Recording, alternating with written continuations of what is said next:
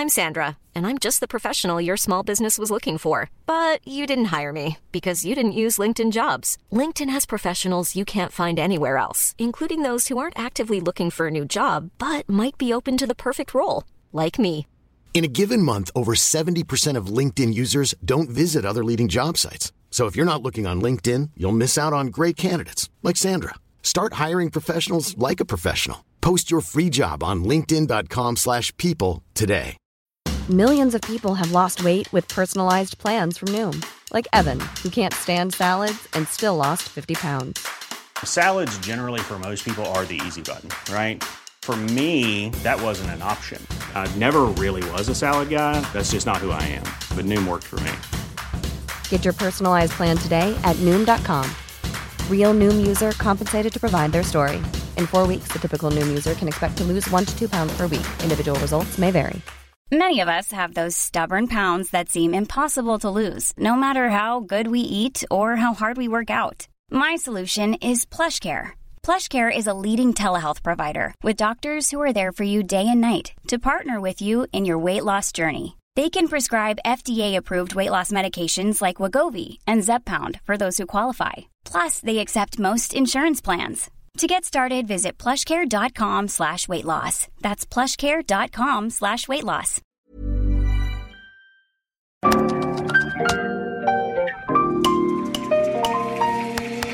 Bienvenidos a Isanaholic, el podcast que amplifica la conversación sobre la cultura de diseño y las industrias creativas a través de sus protagonistas. Soy Jorge Diego Etienne y quiero compartir contigo mi pasión por el diseño con los temas más relevantes en la actualidad y analizando objetos que han hecho historia o están marcando tendencia. Bienvenidos.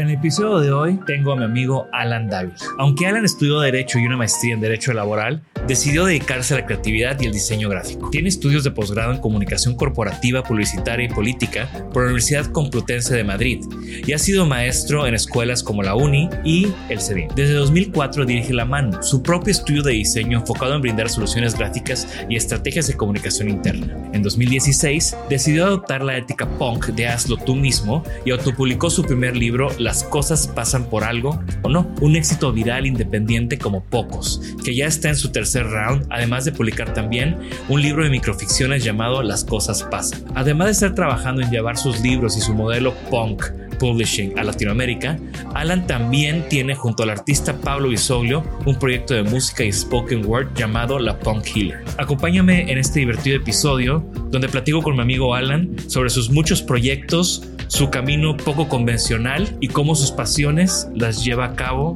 con esta ética punk. IHO es un grupo empresarial mexicano con más de 30 años en la industria, formado por un equipo multidisciplinario dedicado al equipamiento de espacios a través de reconocidas marcas de diseño, en mobiliario, iluminación y soluciones arquitectónicas. IHO cuenta con marcas innovadoras de iluminación con diseños fascinantes como Okio para China y Delta Light, que utilizan sofisticada tecnología de iluminación para crear ambientes en entornos domésticos y comerciales. Conoce más sobre los productos de IHO en iho.com.mx.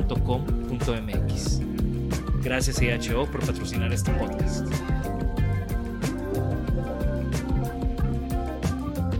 Bienvenidos a un episodio más de Isanaholic y el día de hoy estoy muy contento porque tengo aquí a mi amigo y autor y diseñador y abogado también, Pasado oscuro. Alan Dávila. Alan, bienvenido a Isanaholic.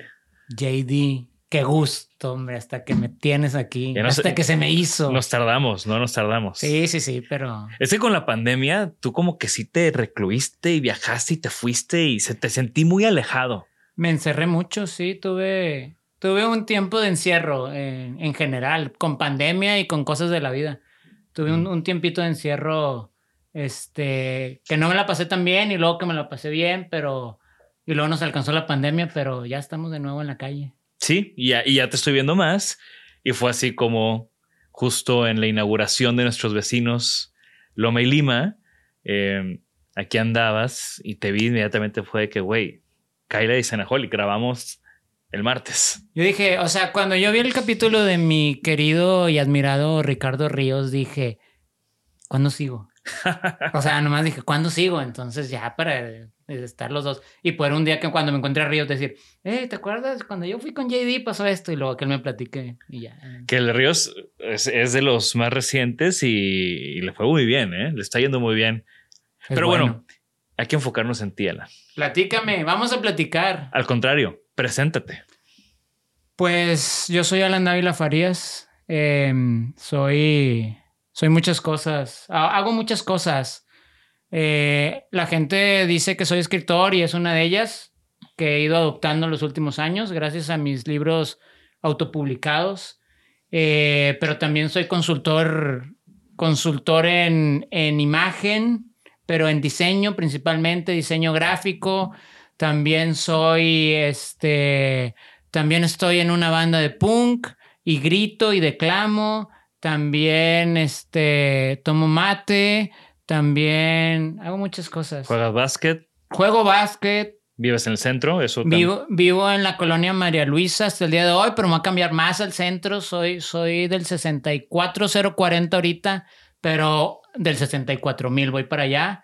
Este, y ya, pues, creo que tenemos tú y yo muchos puntos en común y está bien padre que, que cotorreamos de eso. O sea, entonces estoy muy contento de haber tomado café el viernes pasado y, que me hayas invitado aquí. Chingón.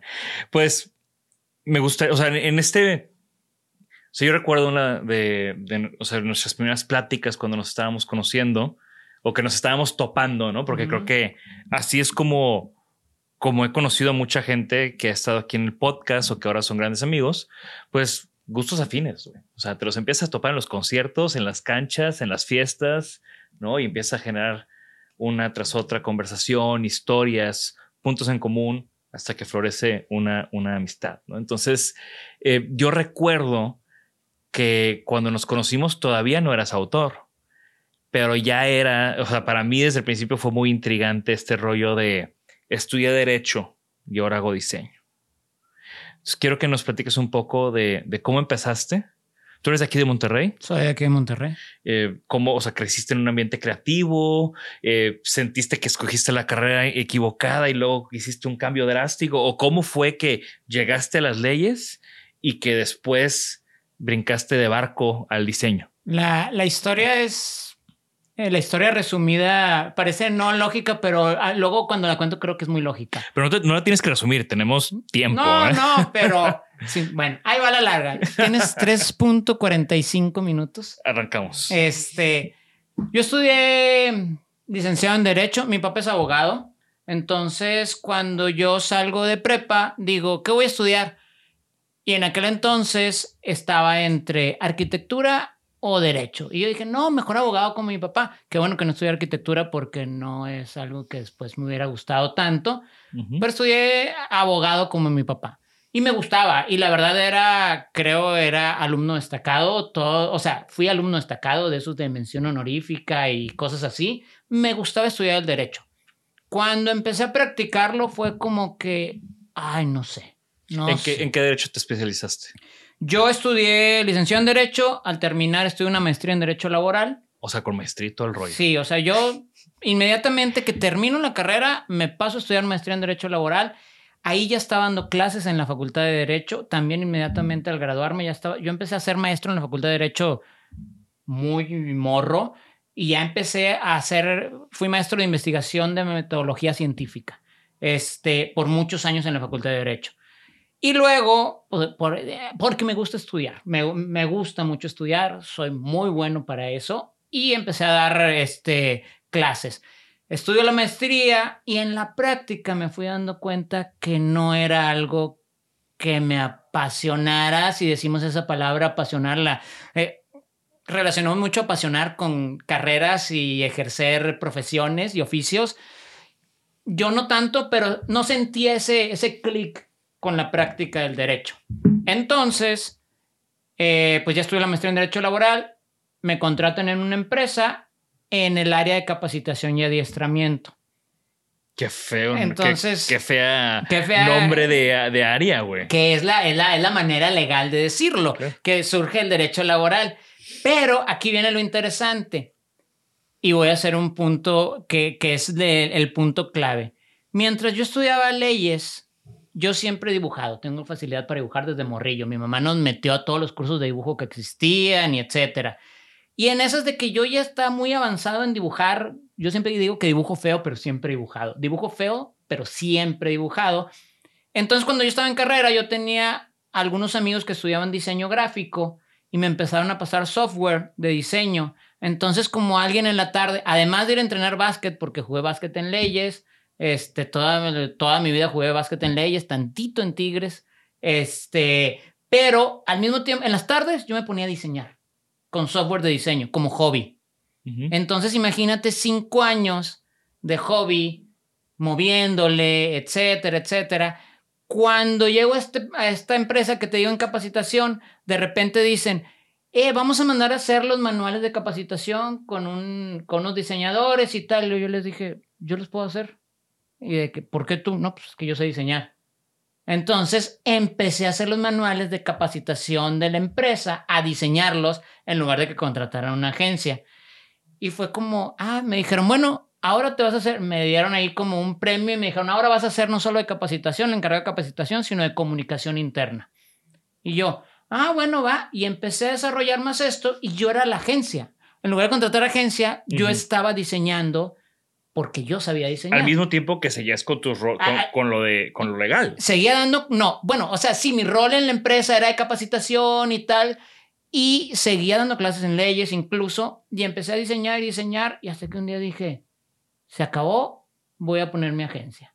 Digo, para esto intenté como que dije, voy a dar el cambio y, intenté que mandé currículums y todos me batearon. A mí siempre me batea la gente cuando se me ocurre algo y luego renazco. Eh, a, partir de, a, partir de eso es como que, ¡pum!, me, me, me, vuelvo a inventar porque es, me rechazaste, bueno, yo pongo mi agencia. Ajá, generas tus propias oportunidades. ajá, y puse una agencia donde era yo especializada en comunicación interna, en diseño gráfico para comunicación interna y era yo y saqué tres cuentas de correo, que una era arte, una era Alan y otra era cuentas. Entonces yo le decía, escríbele al de cuentas. Entonces yo mismo le contestaba, ah, claro que sí, ya vamos a no sé qué. Y lo, ah, escríbele al, de arte, sí, ya estamos a punto de entregar. Y luego yo iba con tres correos, yo manejaba una agencia. Y eso estaba de, o sea, era una friega, pero eh, lo logré y hasta la fecha sigo con esa, esa agencia, ya con empleados, ya etcétera. Pero al mismo tiempo me fui a España a estudiar comunicación para cambiar el, o sea, cambiar mi perfil. Me fui a estudiar comunicación por varios veranos a la Universidad Complutense de Madrid. Y pues bueno, ya cambié mi perfil completamente a tal grado que luego fui maestro en artes visuales de la uni y en el CEDIM y etcétera, pero ese es mi, mi camino de la abogacía al, al derecho, digo, de la abogacía al diseño, perdón. Y cuando ya estabas con tu agencia, ¿ya sentiste esa pasión? O sea, ya dijiste, sí, esto es. Es que sí, a mí siempre me ha gustado. O sea, es algo que me sentía más natural. A lo mejor el, concepto pasión siempre para mí es, es que tenemos muchas pasiones siempre. Como yo, siempre, yo siento que, que, las pasiones las vamos creando y vamos generando nuevas pasiones. Entonces sí, había, había y sigue habiendo por el diseño una, una pasión y una seriedad también. Al yo no tener la carrera de diseñador gráfico, pero poder diseñar también eso me dio mucho para, para no encasillarme en muchas cosas. Entonces, pues yo he hecho diseño, he hecho video, he hecho animación, he hecho ilustración. O sea, yo puedo hacer todo a cierto nivel y fui aprendiéndolo, fui juntándome con gente que sabe, fui También estudiando. Hiciste un, posgrado. Me fui en, en, en la Universidad Complutense de Madrid, lo que hice fue especializarme en comunicación corporativa, publicitaria y política. Entonces, más la teoría de la comunicación ahí, pero la parte del diseño y de hacer dirección de arte, etcétera, pues la fui aprendiendo y la fui tomando con mucha seriedad, fui aprendiendo, fui tomando más cursos y más cursos y etcétera, y te digo, juntándome con los que saben, además mi hermano, mi hermano menor, él es director creativo y director de arte, trabaja trabaja en una plataforma para el mercado latino en Estados Unidos, y toda su vida ha sido de Morris, que toda su vida ha sido publicitario y ha ganado premios de estos de Leoncito y todos estos. Entonces, Morris es como, está acá, entonces también en, en, la, en la familia tener eso ayuda. Y mi hermano mayor es arquitecto y, y también él se dedica al mobiliario de oficina también. Entonces él está muy involucrado. Entonces de los dos iba agarrando un poquito. De Morris la publicidad y de Pancho el gusto por, por las sillas, por el mobiliario, por los espacios. Entonces le aprendí a mis hermanos y le aprendí a la gente con la que me junto. Incluyéndote, siempre me he juntado con gente creativa y las mismas pláticas van, son parte de mi formación. Entonces, sí, ese es, el, ese es el caminito, ¿no? Que me llevó ahí.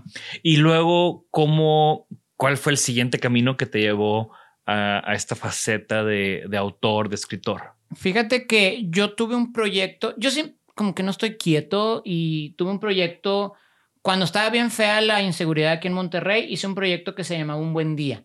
Un Buen Día convocaba diseñadores de todo Monterrey principalmente, después hizo de México y del mundo, a hacer pósters, eh, diseñar pósters que tiraran mensajes buena onda. Ese fue el inicio de algo. Ese es el abuelito de las cosas pasan por algo, no.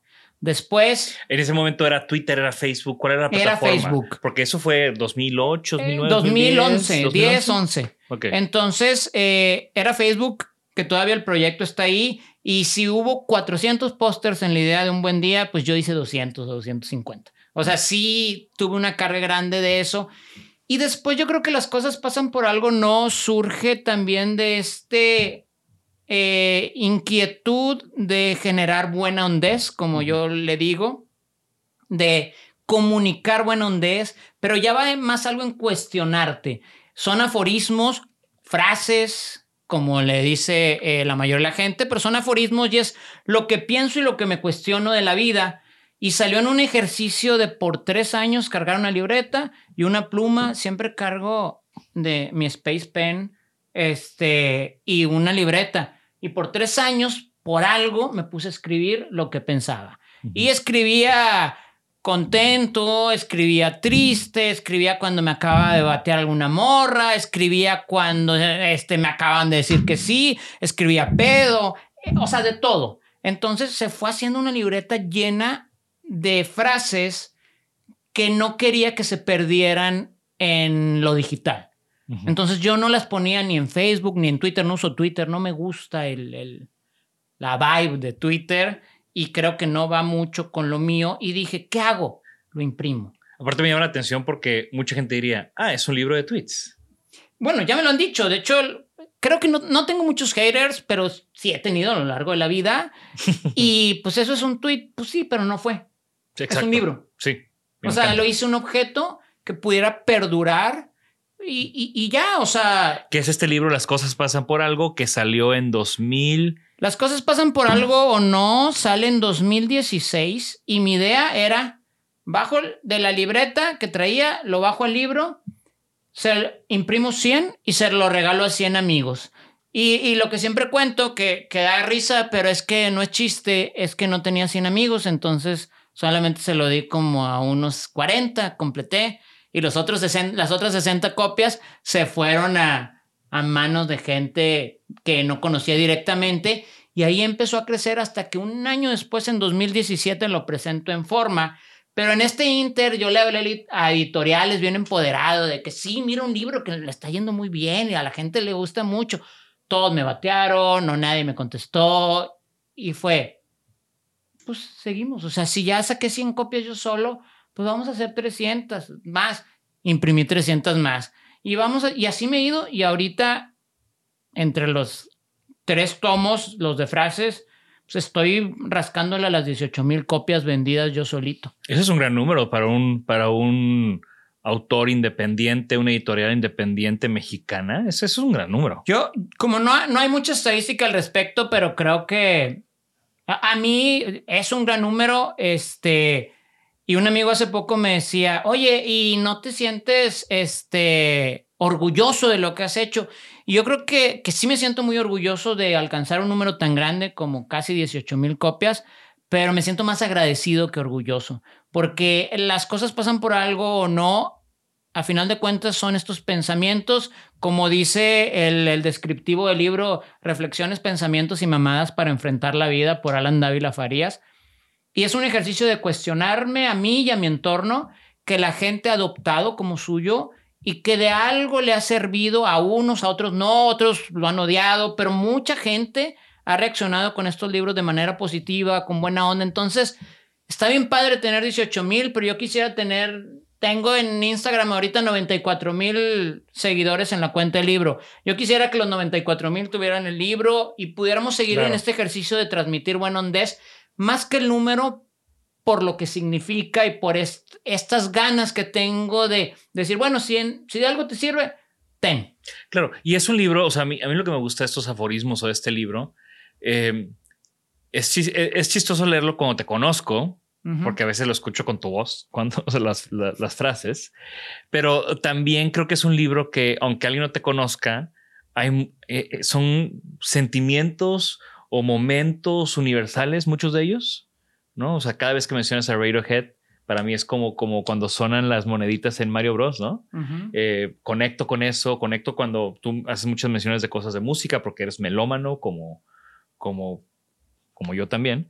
Eh, como tú decías, ¿no? Días buenos, días malos, o sea, hay de todo un poco en, el, en el libro y es, sin ser emocional, conectas con emociones. Sí, o sea. Porque eh, también creo que es algo que creo que también viene, o, ya cuando, cuando están en un papel, también se convierte en algo. O sea, no, no, es poesía per se, es un aforismo, es una frase, es un fragmento, es, es lo que es, ¿no? Se imprimió, pum, está frío de alguna manera.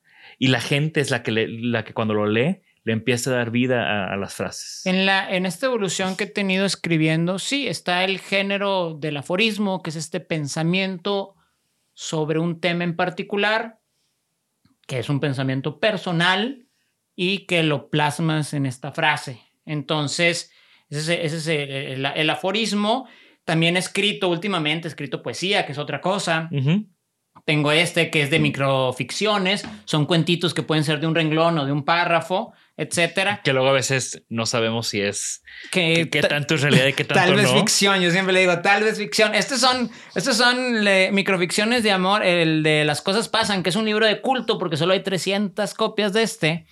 Eh, yo digo, tal vez ficción, es tal vez ficción. Entonces, de amor, desamor y postamor le puse.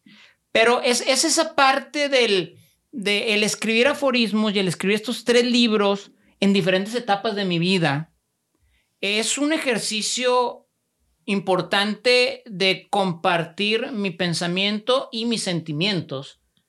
Y yo siempre, siempre digo que yo no escribo como si fuera jugador de fútbol, de que yo no escribo para la tribuna. Yo sigo escribiendo para mí. O sea, el cuestionamiento sigue siendo hacia mí y es lo que se plasma en el libro. Y resulta que muchas personas después están en lo mismo y les puede ayudar eh, no es un libro de motivación, pero te puede motivar. no, eh, es un libro para cuestionarte y eso yo creo que es parte del éxito, donde vas haciendo un algo tan común o tan facilito que dices, ahí estaba. Bueno, pues ahí estaba y lo plasmé. Y no se, como tú dices, no, no se convierte en un libro de autoayuda, no se convierte en un libro donde todo es gris o todo es rosa. O sea, es un libro que tiene muchísimos matices y muchísimos momentos. Em, ¿En qué momento decides ir por un segundo libro? Eh, en el 2017 presento Las cosas pasan por algo, no, el libro negro aquí en la curaduría con mi amigo Jean Christophe. Yo estuve ahí. Tú estuviste ahí, que, nos, que ese evento estuvo bien padre porque invité a artistas visuales regios a, a, interpretar algunas de mis frases y había como 25 cuadros exponiendo las frases. Entonces fue mucha gente, fueron como 250 personas que no esperaba, regalamos cerveza. Entonces no fui tan especial.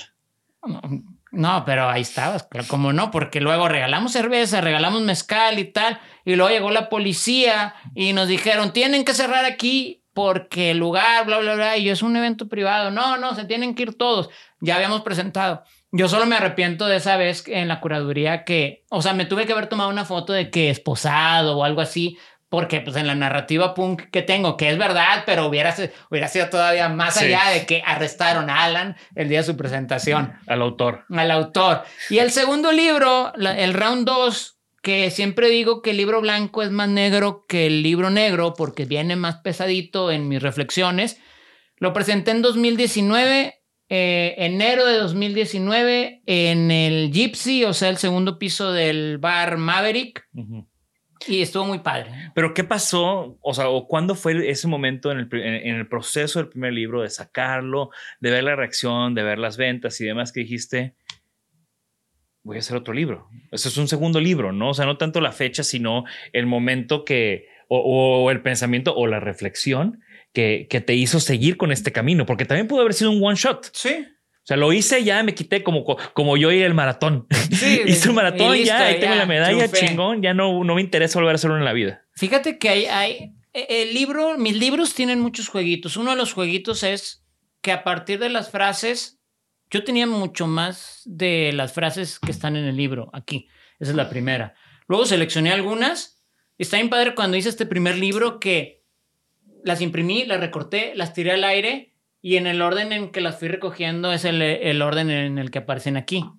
Pero además, y, eso lo grabaste. Eso lo grabé. Hay un video. Lo tengo grabado. Sí, hay un video de eso. Después lo hice con estas ondas que hay nuevas eh, de que te hacen orden aleatorio, páginas web y etcétera.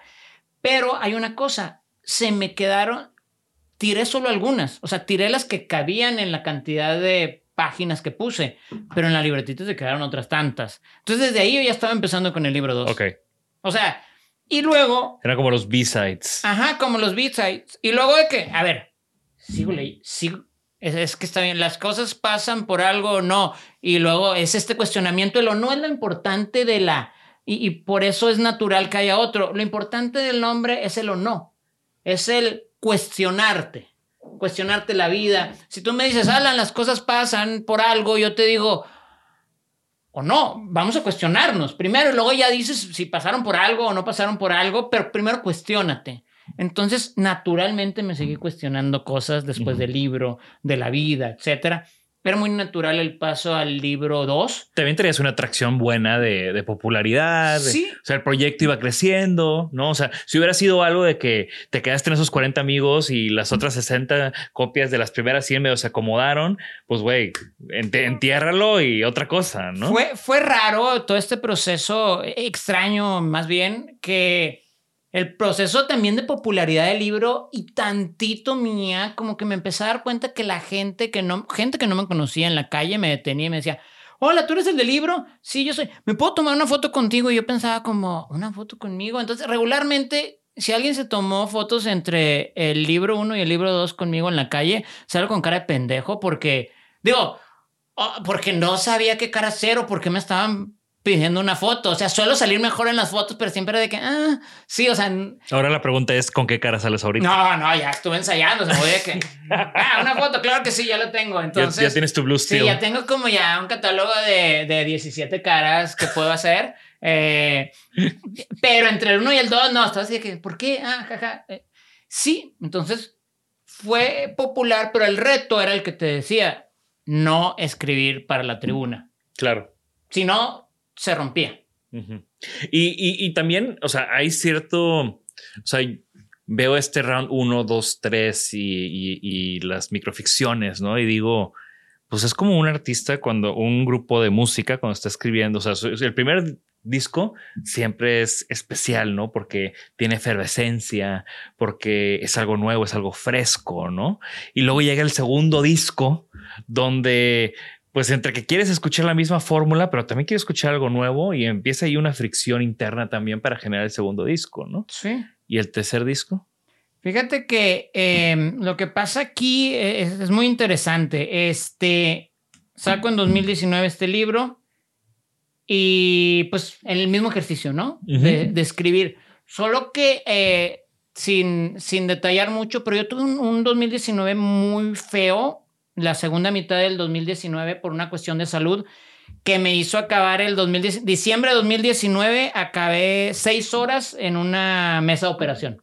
Entonces, este, me guardé, me guardé mucho tiempo el 2019, recuperación de eso, este, que salió todo muy bien, pero fue un proceso de recuperación física, mental, que está aquí en este libro, este, que está aquí en este libro. Entonces, siempre han sido distintas, ¿no? O sea, siempre han sido distintos los motivos por los que escribo. Este siempre siento, si lo quiero escribir, creo que es una guía para pasarla menos culero cuando la estás pasando culero. Entonces, a mí me pasa que, que, que eso me, me sorprendió la vida como nos sorprende a todos y nos va a sorprender a todos con algo fuera de mi control. Y he tenido y tuve que aprender mucho a ceder el control a, a, a la vida, ¿no? Y a, y a ceder el control a la gente que sabe. Entonces, el proceso de este libro es eso, es un proceso de, de, de encontrarme, de dejar a la vida ser, es un proceso de recuperarme, pasa esto que te digo que acabo, acaban operándome este, en diciembre y luego me estoy recuperando enero, febrero y luego en marzo nos dicen, hay una pandemia, guárdense. Lo chido es que yo ya llevaba guardado como unos cuantos meses, entonces yo ya sabía de qué se trataba encerrarse. Y pues me encerré y pasaron después muchas cosas también de amor y de desamor en ese inter. Y hay mucho ahí también de, de sanar, de recuperarte, de enamorarte, de desenamorarte. Entonces creo que es un libro para mí, es el libro eh, que más quiero a la fecha. Bueno, este también. Este, pero, pero eso me ayuda, me, me ayuda mucho. Entonces cada uno tiene su, tiene su forma de, de, abordarse desde mi perspectiva, ¿no? O sea, los abordé distintos todos. Claro. Uno es más juguetón, uno es más oscuro y el otro es muy de sanar. Y, y todos están abordados con, con, esta mentalidad DIY, con esta mentalidad punk, como tú la defines.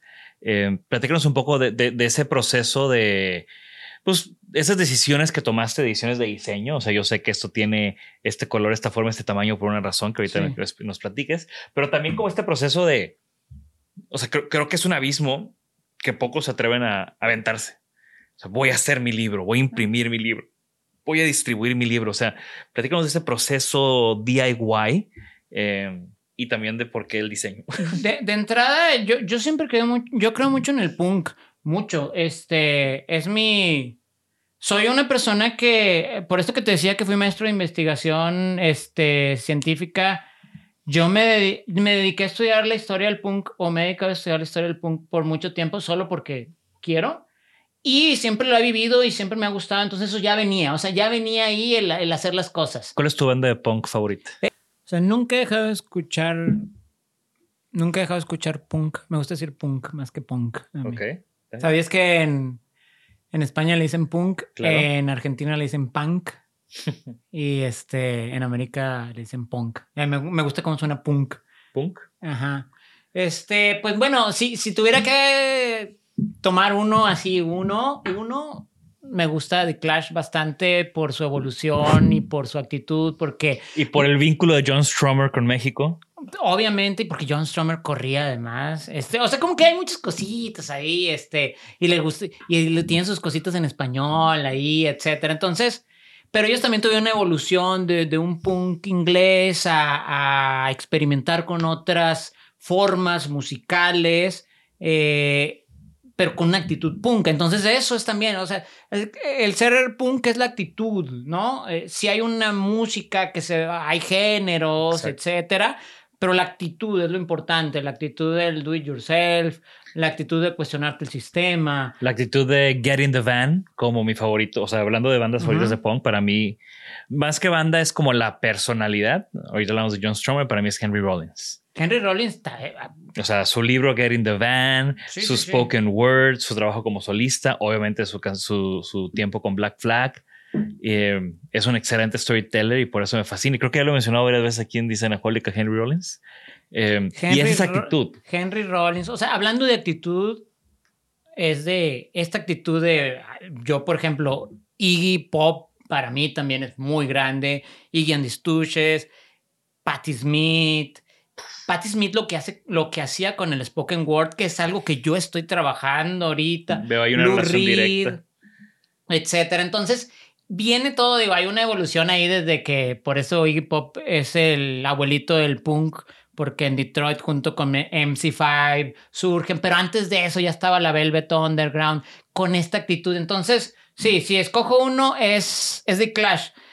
Pero a lo que, lo que platicábamos de esta actitud es que yo creciendo con eso y leyendo sobre todo eso, involucrándome, escuchando constantemente qué hay nuevo, etcétera, pues sí creo mucho en el, en el, si yo, yo lo puedo hacer, en el do it yourself, en el yo lo voy a hacer. Así hice una agencia de diseño y así hice un libro. Entonces dije, a ver, cuando me rechazan varias editoriales o ni siquiera me contestan, me dejan en cinco con las dos palomitas. De una plática, una TEDx en, en Culiacán que se llamaba Si fueras punk, ya hubieras publicado tu libro. Por ahí está en YouTube. Entonces, expliqué cómo yo hice todo. La ponemos en los show notes para que la vean también. Sí, veanla, está interesante.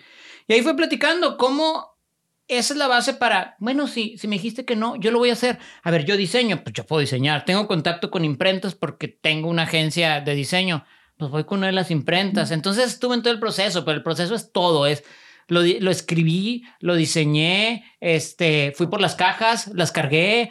Las traías uno en la mochila, yo recuerdo así perfectamente toparnos en algún bar y se lo, daba a la gente, los dejaba en los bares, los dejaba en el Maverick, lo dejaba en el Pinto. Al principio sí era, lo iba dejando en lugares, iba con la mochila y dejaba bares. O sea, esa es la actitud punk y funcionó. Y de esto, como yo también siempre quise que fuera un objeto de diseño en sí mismo y agarré jueguitos de, de va a ser lo más sencillo que se pueda, pero que llame la atención. Eh, le di una investigada a los tamaños de Biblia de motel de Estados Unidos y va por ahí entre Biblia de motel y entre libretita, libretita de apuntes personales para que recreara mi libreta en la que yo estuve escribiendo por tres años. Entonces, pero hice este diseño también muy sencillo, con una de mis tipografías favoritas, y luego que, que tuviera esto que parezca así medio Biblia es adrede porque... De hecho, hace poquito me escribieron de un hotel que querían tener mis libros en sus cajones y yo dije, ah, por fin todo hizo clic. este, Full no, circle. No, no ha cuadrado eso, pero esa es la idea. Esto es, es, es eso, trae esa ondita como ese jueguito. El libro tiene muchos jueguitos y el jueguito del diseño, como una Biblia, también es parte de los jueguitos, como el de aventar cosas, etcétera. Pero pues todo lo hice yo solito todo el diseño, el, el, corretear las imprentas y lo sigo haciendo. A la fecha tengo mis, mis tiendas online y yo sigo empacando todo y mandando. De eso se trata. Y el proyecto creo que también por eso ha sido exitoso, porque se siente que tu mano está presente, se siente que hay como este, es, e, este tacto, ¿no? Tacto a, al hacer las cosas y, y hacer un producto, ¿no? Contacto es algo bastante especial. Sí. Sobre eh, todo ya hablando de 18 mil copias. Sí, yo, yo quiero que no se deje sentir eso. O sea, que no se deje sentir que es por Alan Dávila Farías y que Alan Dávila Farías está detrás de todo eso. Así sean 18 mil o 95 mil copias. Que se sienta que siempre he dicho que, que de lo que se tratan estas frases es como si un compa llegara y te dijera algo. O sea, a veces, a veces le haces así y dices, ah, que te valga más madre. Bueno, que se sienta que un compa te lo dijo, uh -huh. que te dio un consejo y tú a partir de eso te, te empiezas a, a, tunelear de que me valga más madre, ¿qué? ¿Qué es más madre? ¿Por qué? ¿No es suficiente que me valga madre? ¿Me tiene que valer más? Me tiene que valer más, ¿qué es más? ¿En qué no me está valiendo más madre? ¿O cuando digo que me vale madre y no me vale madre? ¿Es ahí cuando me debe valer más madre?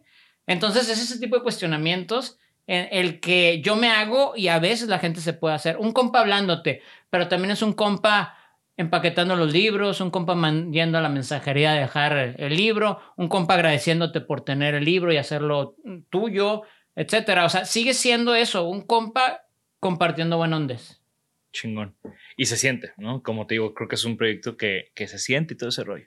Ahorita hablando de, de, de, tú cargando los libros y eso me vino un chorro de recuerdos de, de esos momentos pero no recuerdo cómo nos conocimos. ¿Tú, tú te acuerdas?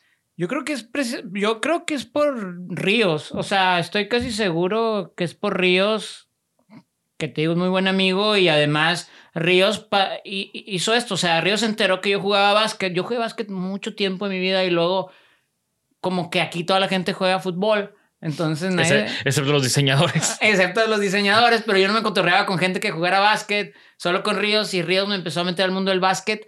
Y creo que por esas mismas fechas, además de que luego nos íbamos a jugar a las canchas, al, al, gimnasio ese que está por la carretera, creo que por esas mismas fechas antes de eso yo ya me estaba cotorreando más con Ríos y de ahí te conocí. Estoy casi seguro, tampoco ubico el momento exacto o el lugar, pero es entre eso o alguna reunión en Tampiquito, pero por ahí nos conocimos más o menos. Sí, y, que eso fue, fue 2015, 16, por ahí, ¿no? Sí, 2000, 2016 más o menos, yo creo. Sí, y, y bueno, en, en todo este proceso de, de, las cosas pasan por algo o no, ¿cuál crees que fue el big break? O sea, ¿cuándo hubo un, qué, qué momento dijiste, marcó momento? ¿Qué momento marcó momento, valga la redundancia? ¿Qué momento? Ha habido muchos, ha habido muchos. Eh, el big break? Es que si yo quisiera otra vez irme a uno, e, es muy difícil. O sea, es, muy difícil decir, esto fue, este es el gran momento. He tenido, he tenido grandes momentos que han marcado. E, el, libro es, o sea, puedo decir la palabra magia, o sea, tiene cierta magia como esto que, que, que no sabes cómo se comporta o por qué por qué de alguna manera está pasando esto con el libro y por eso no hay un gran momento, sino hay muchos momentos. Bueno, compártenos algunos, por ejemplo, para un libro es importante ciertos foros, ciertos eventos o que te haya, te haya comentado alguien, alguien que para ti representa algo. Ahí te van, ahí te van varias historias eh, al hilo que han pasado con los libros, eh, historias que luego no te esperas. Bueno, hay una cosa bien interesante. Mi libro, abro esta cuenta de Instagram y empieza a crecer de manera orgánica. Yo no le metí publicidad, todavía no le metí publicidad a mi, a mi cuenta y tiene 94 mil followers. Muy orgánico y eso también habla de un cierto tipo de comunidad.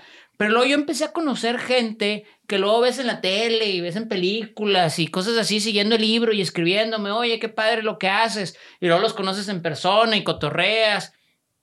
Incluso eh, un día eh, hay, hay, varios estos momentitos y sí, hay mucha gente que me ha comentado y gente que lo ha compartido. Yo le agradezco al que lo comparte, aunque tenga, digo, tenga 100 followers o tenga 100 mil o tenga un millón.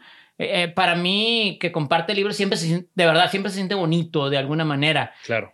He tenido la oportunidad, momentos padres del libro, mucha gente que lo comparte. También ha sido padre para mí, al revés que lo comparte, el yo compartirlo para mí ha sido muy importante. Tengo dos historias que pasaron en Nueva York, una en, en 2018 y 2019. En 2018 mi hermano vivía en Nueva York, ya vive en Austin otra vez, pero íbamos caminando cerca de su casa y estaba esta librería y decía, ah, va a estar Liniers, Liniers, el caricaturista argentino, que yo soy muy fan de Liniers. Va a estar Liniers firmando libros a las 5 de la tarde y nosotros pasamos a las 7. Y me dice mi hermano, le digo, ah, mira, iba a estar Liniers para conocerlo. Y me dice mi hermano, no, pues es que aquí pasa todo y luego ni te enteras. O sea, ah, no, pues está bueno, pues vamos a entrar a ver qué hay. Y entramos a la librería y en la sección de niños estaba Liniers en una mesita de niños de esas chiquitas, sentado, nada más así. Y eran las siete. Me acerco, le platico, le doy mi libro, él me firma uno de sus libros y para mí es como, ah, estoy compartiendo con alguien que admiro, estoy compartiendo. Como cole en un nivel de colegas. Ah, sí, tenemos una foto y tal. Es como, wow, o sea, yo no me hubiera imaginado poder compartir y que le pongan atención al libro. Y luego, 2019, pasa algo similar. También estaba visitando a mi hermano y voy por una tienda de discos y decía que iba a haber una firma de discos de Devendra Banhart. Y luego dije, ah, pues déjame voy porque también soy muy fan. Y le llevé los libritos. Se acerca ya estaba ahí, se acerca conmigo, me firma, mi, me firma el disco, le doy los libros, le digo, mira, esto yo lo autopubliqué y etcétera. Y el vato no tienes idea cómo, o sea, lo buen ser humano que es. Me hizo preguntas de libro y luego me dice, permíteme tantito, voy a guardarlos en mi mochila para que no se me pierdan. Va la mochila, regresa y me empieza a, o sea, y me pregunta más cosas y dije, esto son cosas que yo no me imaginaba. También mi libro lo tiene Erlen hoy de Whitest Boy Alive. También se lo regalé una vez en vivo. Estuvimos platicando como una hora. Entonces, digo, y la otra es la plática en, de la TEDx que di en Culiacán. También fue espectacular. No tienes una idea. Lo que se ve en YouTube no registra lo que fue. Fue una cosa, la gente estaba conectada con lo que yo estaba diciendo.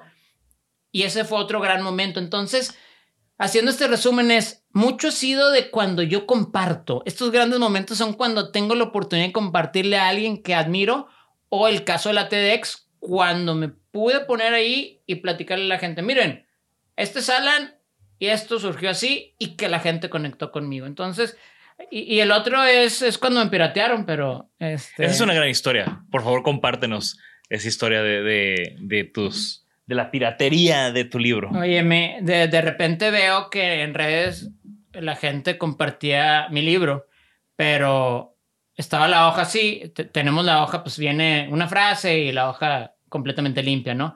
Y luego me empezó a dar cuenta que estaban compartiendo las mismas frases con un marco. Y con esta combi, que esta combi yo la diseñé, es la combi de Julio Cortázar, este, que usó para un viaje y se llamaba Fafner y por eso le llamo Proyectos Fafner a mi editorial que no existe. Pero empecé a ver que tenía como una marca de agua la combi y un marquito como de flores y yo. esos no son mis libros, pero es la misma frase y luego le ponía piratería. Entonces me empecé, oye, empecé a investigar, ¿dónde lo compraste? No, pues lo compré, yo soy de, voy a decir, San Juan de los Lagos y aquí hubo una, una feria afuera de la iglesia y ahí lo vendían. Y luego lo mismo en otro lugar y en otra ciudad, en otra ciudad y luego en el metro de la Ciudad de México. Y pues sí, pues, o sea, me piratearon a un autor independiente, entonces dije, mira, piratean a, Harry Potter, a Gabriel García Márquez y a Alan Dávila. Entonces, es, es, una buena manera de verlo. Es un homenaje, pero no está chido el homenaje porque es piratería. Entonces, a la fecha, todavía vi, bajé a la gente que vendía en piratería online, en Mercado Libre y en este, esta que se llama Shopee, etcétera. Y todavía veía comentarios de, de la gente que decía, pues está, está bueno el libro, pero algunas páginas están mal escaneadas y es de que, vato, o sea, sabes que estás comprando piratería. Entonces, eso es un gran momento también. De alguna manera, no estoy de acuerdo. No me gusta, no me gustan ese tipo de homenajes. Alguien me dijo, es como un homenaje porque ve el alcance que tienes. Y sí, hay algo de razón en eso, pero pues no, no me gusta porque yo soy, al ser yo un autor independiente, eso mata aún más mi proyecto. Si yo fuera parte de una editorial muy grande, pues la editorial tiene sus canales y sigue produciendo y etcétera. A mí, si la gente compra más piratería que este, me mata. Claro. O sea, mata mi proyecto. Entonces, por eso digo, ah, qué padre el homenaje, pero no lo quiero. O sea, mejor eh, escriban una canción o, o díganme un poema, pero no me pirateen y no compren piratería. Claro, no. Y sí, y aparte ahí ahí es lo importante, ¿no? O sea, si es un proyecto que, con el que conectas pues, y también no es como que tu libro vale 5 mil pesos, o sea, tiene un precio, un price point muy, muy, muy asequible, ¿no? Sí, sí, sí, y está ahí, está emitiendo online. Te digo que hace poco, eh, gracias a que pude, me atendió gente en Mercado Libre, atendió mi queja de que había mucha gente pirata vendiendo bajaron a la piratería y también empecé a, a vender Mercado Libre, además de mi tienda, las cosas pasan por algo no.com, que vendo y está funcionando perfecto. Las cosas pasan por algo.com, compra ya. Pasan por algo o no.com. O no.com.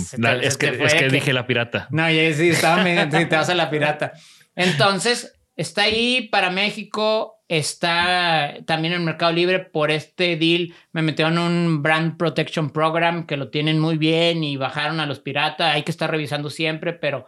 Que también es un excelente caso de no te cruces de brazos con la piratería. Haz algo al respecto, lo que puedas hacer. Nosotros aquí en Disneyholic hicimos también un capítulo de, piratería de cuando nos copiaron el, Choose Your Bullets, que tú tienes uno. Yo tengo uno. Eh, y, y justamente pues es ese tema, ¿no? De haz algo. O sea, tal vez no lo vas a parar, pero no te quedes cruzado de brazos. sí, porque hasta dónde es, hasta dónde puedo, puedo perseguir a los que están en el, en este puesto afuera de la iglesia, no sé qué, en tal ciudad. Pues no puedo, pero sí puedo hacer algo por los que están vendiendo en línea y puedo, o a lo mejor también puedo, porque tenemos ahí, mi abogado y yo, algunas tácticas que estamos este, tratando de aplicar, pero todavía no las quiero revelar. Pero ahí va, entonces no me quedo cruzado de brazos ante la piratería y si siempre le digo a la gente, neta, no compren pirata, neta, no busquen la, o sea, yo tengo un, hago ahí siempre, ¿cuál es la búsqueda del libro de sobre las cosas pasan por algo no? Que más sale en Google y es de que las cosas pasan por algo no, PDF gratis. Entonces, es de que eso es lo que más buscan y es, eh, son 200 pesitos, o sea, son 200 pesitos. Y aparte la experiencia del libro, como tú ahorita lo mencionaste desde el diseño es un objeto, y todo. Lo puedes tocar, lo puedes que... Hay gente que los tiene súper madreados y eso me encanta porque lo traen eh, a todos lados, etcétera. La experiencia del libro es diferente. Yo por eso no tengo una versión digital porque quiero que la gente agarre el libro, que haga esto de, de a ver qué frase me sale, que yo lo hago mucho en mis videos y a ver qué te sugiere esa frase. Entonces, sí, no compren piratería, amigos. Gracias. Oye, Alan, y en todo este camino y en todo esto que nos has platicado y todas estas vivencias, ¿tienes algún aprendizaje que te gustaría compartir con nuestra audiencia? Pues tengo muchos. Eh, de eso se tratan mis libros. sí, y aquí están todos. Yo, yo trato de no tener tanta presencia. Me encanta que me hayas invitado, me encanta cuando me han invitado también a platicar en este formato porque yo no tengo esta presencia diaria en redes de hablar y de platicar de enseñanzas o de platicar de mis experiencias, porque me gusta que en mis cuentas hablen mis libros. Sí. O sea, yo los muestro, pero hablan mis libros. Yo trato de hablar lo menos posible. Entonces es muy, e, e, es eso, o sea, una enseñanza eh, eh, ha sido esa, de no, no comunicarme a través del libro con la gente. O sea, es de, de no tratar, de no esforzarme, más aquí está, ya lo hice. O sea, ya lo hice, claro, saco videitos y ahí va, pero no esforzarme porque el libro tiene su vida propia y le doy, le doy al libro su lugar y dejo que viva su propia vida. Entonces, eso he aprendido a la hora de comunicar el libro, por ejemplo. Es una especie de dejar que tu trabajo hable por ti. Sí, es, es, es dejar que el, que el, trabajo hable. este, y como te decía, llevo, llevo rato también eh, tratando y aprendiendo sobre dejar a la vida ser. Y yo creo que son las enseñanzas, dejar a la vida ser. Sale un libro, sale otro, sale otro. Y un día digo, voy a hacer este libro de microficciones que a lo mejor neta, yo sé que la gente que me sigue en, en la cuenta, pues le gusta más los de las frases. Y si la frase está así como dicharachera y tiene una más visioncita, pues está más padre. O sea, yo lo sé y, ese soy yo también. Pero esto también soy yo, o sea, escribir cuentitos pequeños de amor y desamor. Y está padre como cada uno de estos proyectos te ha llevado al siguiente, ¿no? Porque yo recuerdo cuando recién sacaste ese, creo que cuando recién sacaste ese, el de las microficciones, ah, eh, fui a un evento donde creo que fue la primera vez en el espacio de fama que empezaste a declamar o a, recitar estas microficciones mientras que una banda tocaba. Eh, es lo, es lo bonito de esto y es otro de, de, los aprendizajes. Es cierto, un libro o una cosa va llevando a otra. Escribo el 1, el 2 y luego el 3 que ya platicamos de dónde viene. Al mismo tiempo que estaba escribiendo el 3, estaba escribiendo em, este, este librito. Yo ya tenía un rato escribiendo microficciones, micro tal vez ficciones de, de amor y desamor y postamor.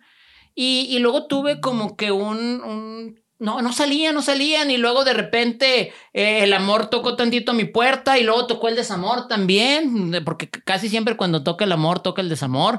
Este, entonces, pero lo chido de eso fue que salió el librito a partir de, de, lo que yo estaba viviendo y sintiendo. Y luego conozco a, a Pablo Bisoglio y Pablo Bisoglio me dice, oye, pues no quieres venir un día a un ensayo. Él estaba en una banda y me dice, no quieres venir un día a un ensayo. Ah, pues ahí nomás a pasear. Yo estaba en esto, yo estaba por sacar el libro. Y estando en el ensayo me dice Pablo, oye, ¿no quieres leer? ¿No traes algo de lo que vas a publicar y lo quieres leer? Y saqué el celular, traía unas dos o tres, empezaron a tocar y yo empecé a leer y dije, aquí hay algo.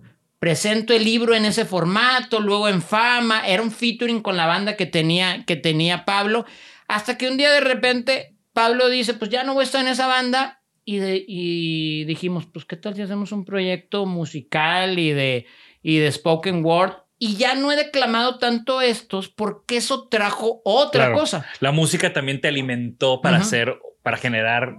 Tengo unos escritos que son más poesía con cierto ritmo para que pueda funcionar a la hora de, de, tocar. Entonces, sí. E, ese formato ya te he pedido que me invites varias veces porque no, todavía no los veo. Aparte que Pablo Isolio, otro gran amigo, artista y que me encanta que, que también tenga esta faceta de música. Se, se llama este proyecto La Punk Healer y, y es eso, es los escritos o lo que ha ido saliendo es mucho del espíritu punk, pero es mucho de sanar, por eso es healer. Entonces, tenemos esta onda, también es un proyecto medio de arte que tenemos los dos y que hacemos este y que hemos invitado a mucha gente, este está por ejemplo Antonio Alaniz nos ayuda ahí, de repente nos, va y se pone a tocar con nosotros, y ha estado Andrick Palacios en la batería, y está Isla del Desierto, otro vato que trae bongos, y luego hicimos una tocada entre dos tres hace poquito y se sube Carla Cruz a cantar con unas letras que le enseñé ese día, entonces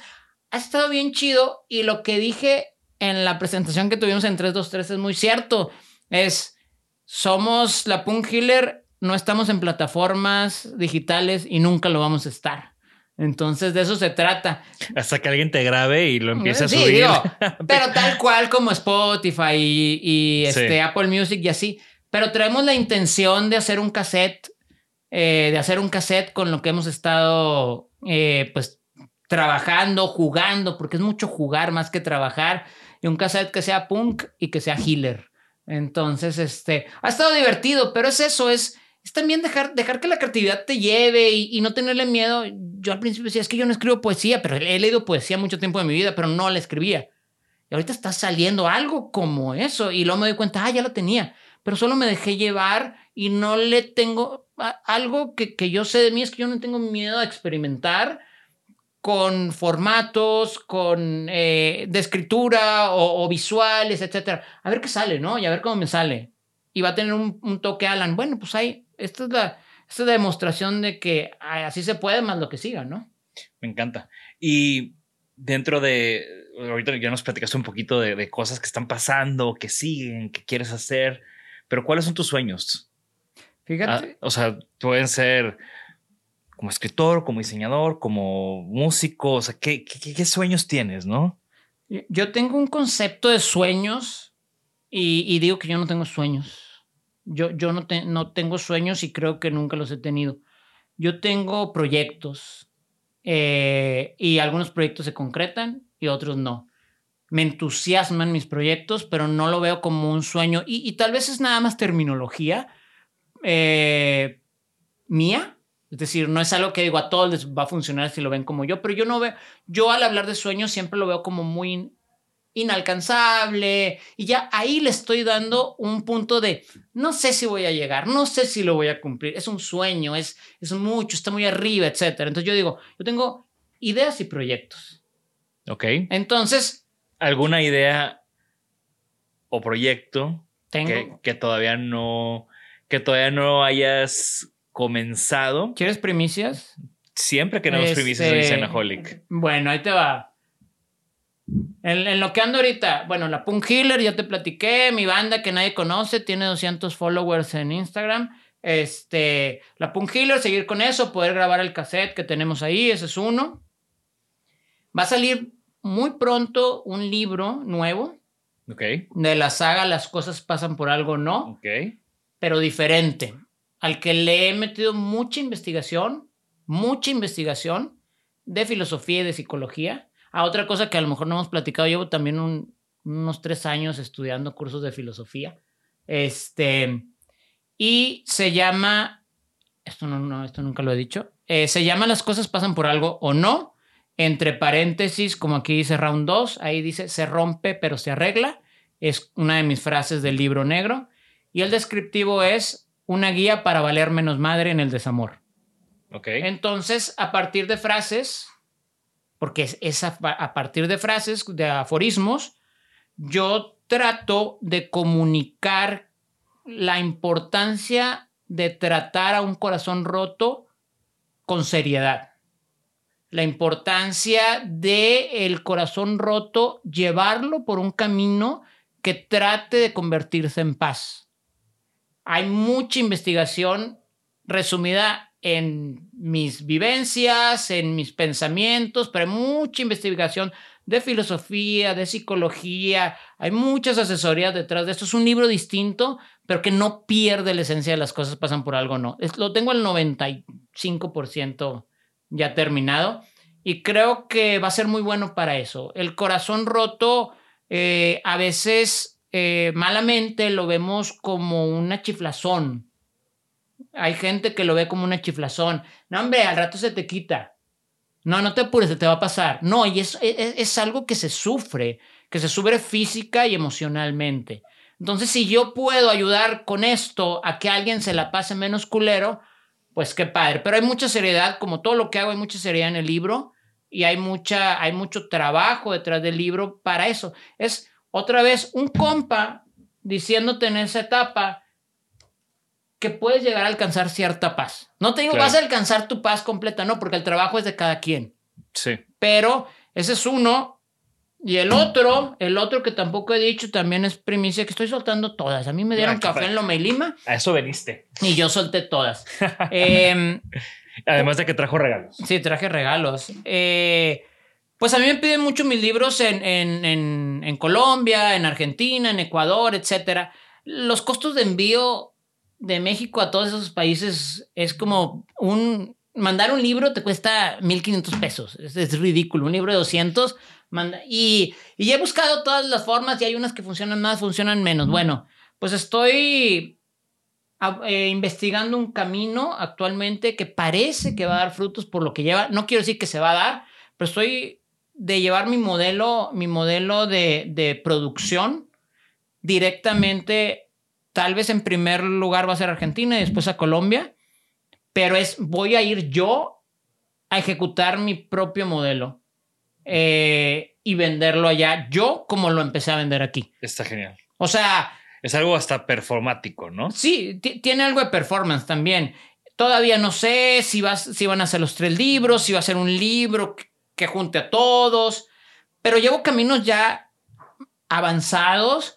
He hablado con mucha gente en varios países y, y ese es otro de mis ideas, tal vez proyectos a concretarse que me entusiasman. Por eso te digo, sueños no tanto, pero ideas y proyectos que me entusiasman chingos. Y, me hace sentido, o sea, ya conectando los puntos con, con toda esta actitud punk DIY, pues, pues es una constante, ¿no? Que no se te cierra el mundo y que no hay sueños porque todo lo puedes lograr porque has logrado lo que has querido lograr, ¿no? Sí, y, hasta donde a mí me escribe mucha gente, neta, como, oye, es que quiero sacar mi libro, ¿cómo? Pues escríbelo. Exacto. Sácale copias, dáselo a tus amigos. Ya, ya, ya tienes un libro publicado. Ve, a ver qué opinan tus amigos. O sea, yo no te di, yo, yo no puedo decirle a alguien, escribe un libro y vas a vender 18 mil copias. No, ni yo sabía. O sea, pero sí te digo, escríbelo. En la plática esta de, de si fueras punk ya hubieras publicado tu libro, eh, yo decía mucho que yo me cuestionaba, ¿qué quiero? ¿Esperar o expresar? Entonces, esperar a que una editorial me pele, esperar a tener tantos followers, esperar o expresar. Yo tenía algo que expresar aquí en este libro y dije, va, va por mis medios, va de poquito a poquito. Oye, es que tienes que invertir. Sí, ahorita hago tirajes de mil y dos mil copias, pero yo hacía tirajes de 300 o de lo que me alcanzara. Y un también el modelo económico se fue financiando el libro solo. Claro. y se fue reinvirtiendo y se fue generando hasta crecer, ¿no? Y, y, y creo que eso es algo también que muchos diseñadores independientes, así comenzaron, ¿no? Así comencé yo con el Choose Your Bullets. O sea, hice 5 y con lo que gané esos 5 hice 10 y con lo que gané esos 10 hice 20 y hasta que ya tuviste un, flujo constante para estar ya cada vez vendiendo y produciendo. Y, también lo importante, ahorita estamos hablando de, del punk que se de hacer cosas, del punk que produce y que con una cosa, con lo que gana, hace otra, etcétera. Y también no, creo que, que no hay que frustrarse si no sale, porque eso también es punk que no salga. O sea, queremos tener el éxito. Vivimos en un tiempo eh, de, de éxito rápido, ¿no? Queremos, es acelerado todo. Queremos followers, queremos chingos de followers ya. Queremos que mi, mi post tenga chingos de likes. Queremos que mi libro ya se venda un chingo. O sea, son tiempos muy acelerados. Entonces también tenemos que aprender que expresar y aventarte a hacer las cosas en el hazlo tú mismo implica también que, que no funcione, pero el que lo hayas hecho ya es funcionar. O sea, e, ese, tenemos que regresarnos tantito. Es que no pasó nada. Publiqué un libro y no pasó nada. Sí, sí pasó. Lo publicaste. Sí. Y en el segundo, de seguro, no vas a cometer errores en el primero y, vas a construir sobre, sobre esa experiencia, ¿no? a mí me han invitado también mucho a dar estas conferencias de Inc. Monterrey y Folk of Nights y cosas así aquí en Sinaloa y etcétera. Y siempre hablo de este. Yo, yo, esto es, es un homenaje a cagarla. O sea, las mismas frases es como, ah, a veces la cagué y luego lo escribí para ya no volverla a cagar y me lo estoy, me lo estoy recordando en muchas cosas, sobre, acá más de la vida, pero es, no, no podemos no, limitarnos a, a, a, tener siempre éxito, o a pensar que el éxito viene en todo lo que hagamos. El éxito no viene en todo lo que hagamos. A veces viene y a veces se va. Y a veces se tarda un chingo. Entonces, es eso, es aprender que si quieres hacer algo, hazlo. Siempre platico de un vato que se acercaba cuando tenía más, antes de pandemia, que daba muchas conferencias y tal, iba de aquí a allá y se acercaba siempre un vato, no me acuerdo de él muy bien, pero me decía, oye, ahora sí ya voy a sacar mi libro. Y luego se acercaba tres meses después, ahora sí ya voy a sacar mi libro. Pues ya lo tenía acabado y no lo sacaba. Y yo, o sea, yo le dije, haz esto, ve, sácale copias, grápalo por en medio. El homenaje de este, las, este se llama Las cosas pasan, le, le quité por algo, ¿no? Porque es el jueguito aquí del, del amor y el desamor, cómo las cosas pasan, o sea, te pasan a ti y pasan como all things must pass. Entonces, pero este lo hice así, grapado, este fue en rizo y grapado por el medio, más punk, como que también para decir, eh, tienes una idea, aquí está, mira, ya la hice. Entonces, sí, yo soy pro, dale, y ya veremos. Y si no funcionó, ¿qué, ¿qué funcionó? O sea, entonces para mí funcionó es que lo hiciste.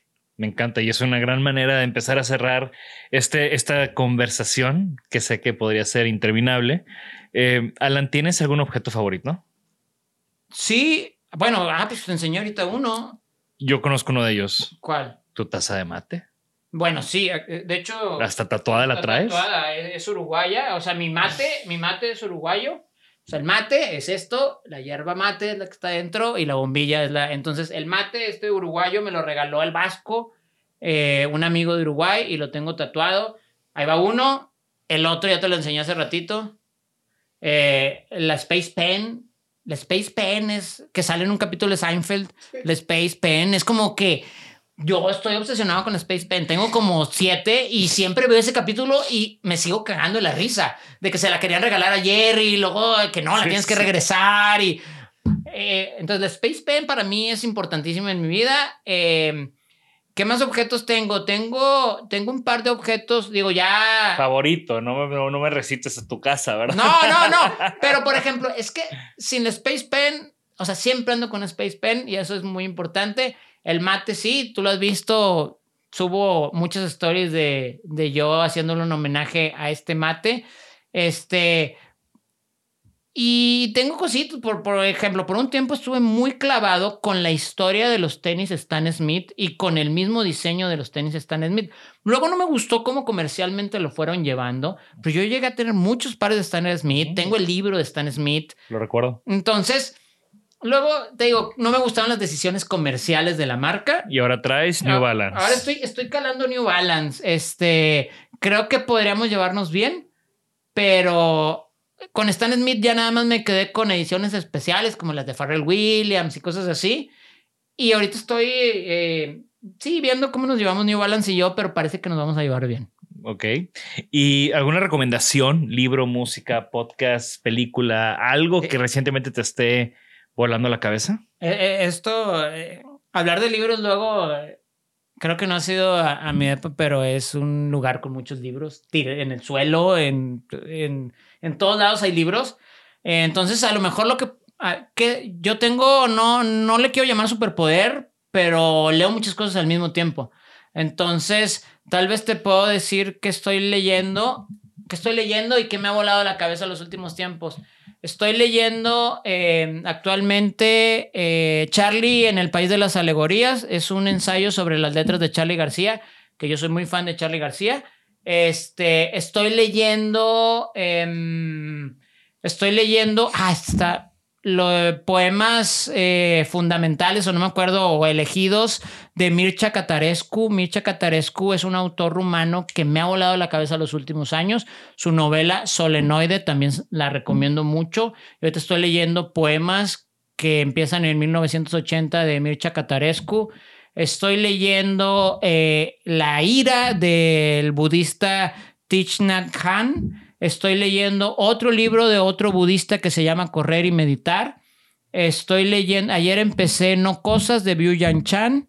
Em, eh, y en últimos tiempos me ha gustado mucho, por ejemplo, eh, Mariana Enríquez, escritora argentina, Nuestra parte de noche. Me ha gustado mucho este es un, con una microhistoria. Conocí en Austin a un español que después hizo un escritor famoso y ahora que fui incluso me cocinó vegano y todo en su casa.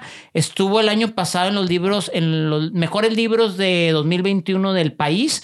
Se llama Jacobo Vergareche y se llama Los días perfectos. Es muy bueno.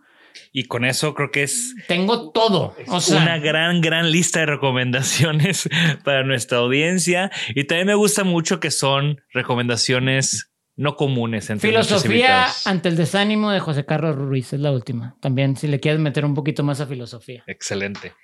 Alan, muchas gracias. Disfruté mucho platicar contigo. JD, eres una estrella. Yo, yo te admiro. Espero que vayamos a jugar básquet un día próximo. Este, para que. Me acuerdo que tirabas muy bien de tres, güey. Pues de tres y de varios lados también. Que se arme. Muchas gracias. Lo dejamos todo en la cancha. Digo, ya estamos grandes, entonces ya no es lo mismo. Más despacito, pero. con, con, ¿cómo le decimos? Con bajo contacto. Sí, nada más, eh, tirito, ya vamos a Nos aplaudimos. Muchas gracias, Jorge. No, gracias a ti y gracias a todos los que nos escuchan. Recuerdan que la conversación no se queda aquí. Eh, dejen sus comentarios en nuestras redes sociales, en nuestro canal de YouTube. Estoy seguro que Alan para lo curioso que es, va a estar muy pendiente de ellos y hasta en una de esas se pone a contestar. Esto fue Isenaholic. Muchas gracias. Nos vemos en la que sigue. Gracias por escucharnos. Por favor, suscríbanse al podcast y síganos en nuestras redes. Nos pueden encontrar como Isanaholic MX. Y para que la conversación continúe, deja tu comentario. Me interesa mucho conocer tu opinión. También te puedes registrar a las 5 de la semana un newsletter con lo más relevante del diseño, arte y arquitectura directo en tu mail. Mi nombre es Jorge Diego Etienne y esto fue Isanaholic.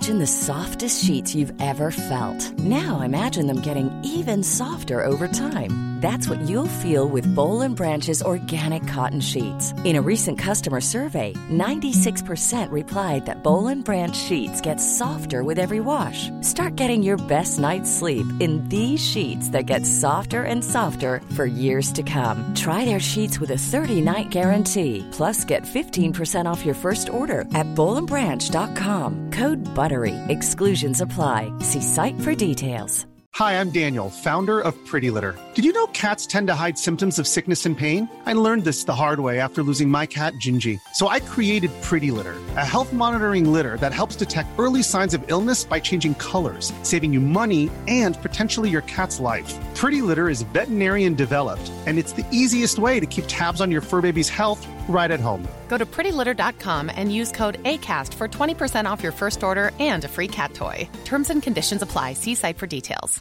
Even when we're on a budget, we still deserve nice things. Quince is a place to scoop up stunning high end goods for 50 to 80% less than similar brands. They have buttery soft cashmere sweaters starting at $50, luxurious Italian leather bags, and so much more. Plus, Quince only works with factories that use safe, ethical, and responsible manufacturing. Get the high-end goods you'll love without the high price tag with Quince.